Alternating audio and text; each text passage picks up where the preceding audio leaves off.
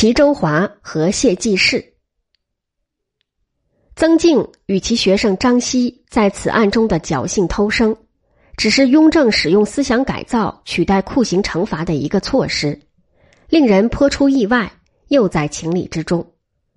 类似有着奇特命运的，还有齐周华。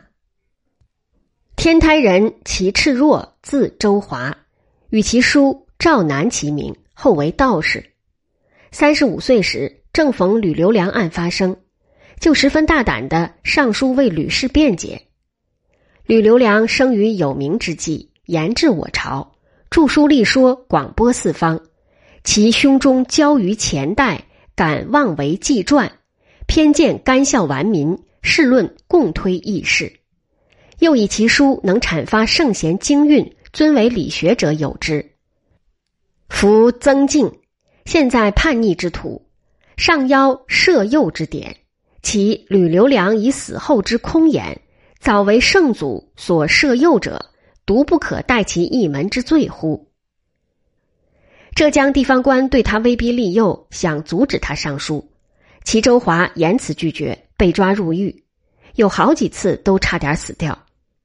朝廷讨论后，下令对他终身监禁。乾隆登基时大赦天下，得以释放。齐周华就跑到武当山琼台观做道士了。后来回老家探望母亲，想拜访他的叔叔赵南，不料有人在赵南家门口写了“僧道不许滥入齐府”，使齐周华误会是叔叔的意思，很不高兴，就写了篇呈词来控诉。他还准备接受官方制裁，写了一副对联：“恶劫难逃。”早知不得其死，斯文未丧，庶己无田所生，实在是一个放荡有趣的人。还有一人两次身陷文字大狱，都被判死刑，而最后居然未被处死，在大清朝也是奇事。此人就是谢继世。谢继世是广西全州人，康熙五十一年进士，改庶吉士，受翰林院检讨。雍正四年时，任官监察御史，做官不到十天，他就上书弹劾雍正的心腹田文镜，说田文镜任河南巡抚时营私复国、贪虐不法，总计有十大罪状。当时雍正对田文镜十分信任，对谢的奏折根本不予重视，仍说田是一个好官。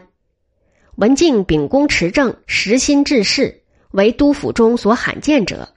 贪赃坏法，朕保其必无；而济世于督府中独合文静，朕不知其核心。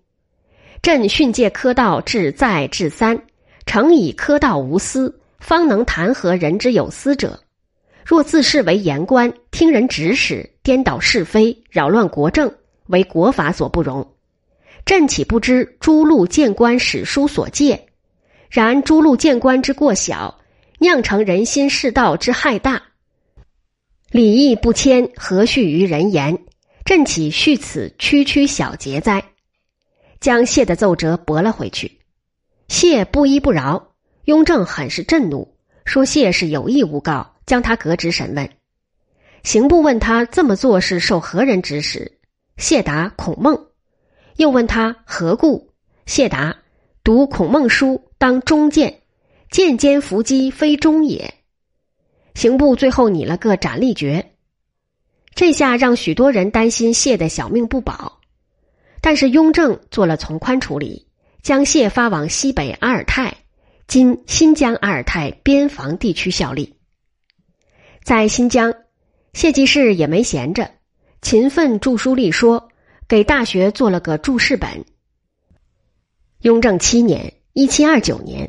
负责监视他的镇武将军西宝，终于逮住了谢的把柄，参奏谢继世注释大学，完全不参考朱熹的《四书章句集注》，不用程子补的《格致传》，其意是在毁谤程朱两位理学大师，要求雍正降旨处理。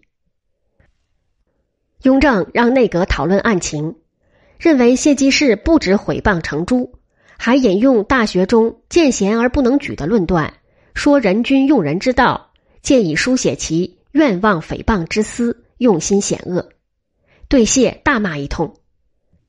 试问谢济世数年以来，一为国家夫臣者何事？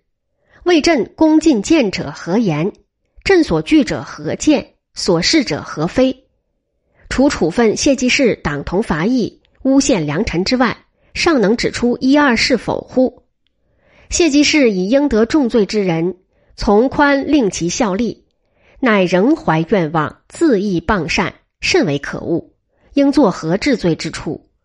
着九卿、汉章科道秉公定义具奏，最后又拟了个斩立决。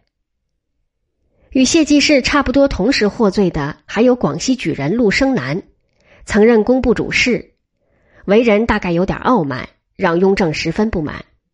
有广西人联想，认为他与同乡谢济世肯定是同党，也被发配到镇武将军西宝军前效力。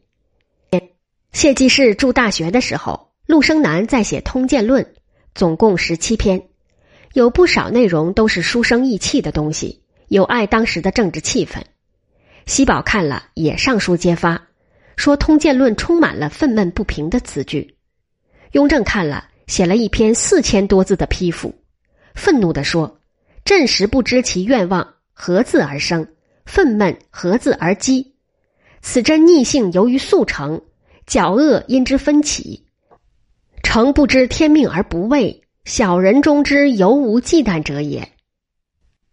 陆生南罪大恶极，情无可换。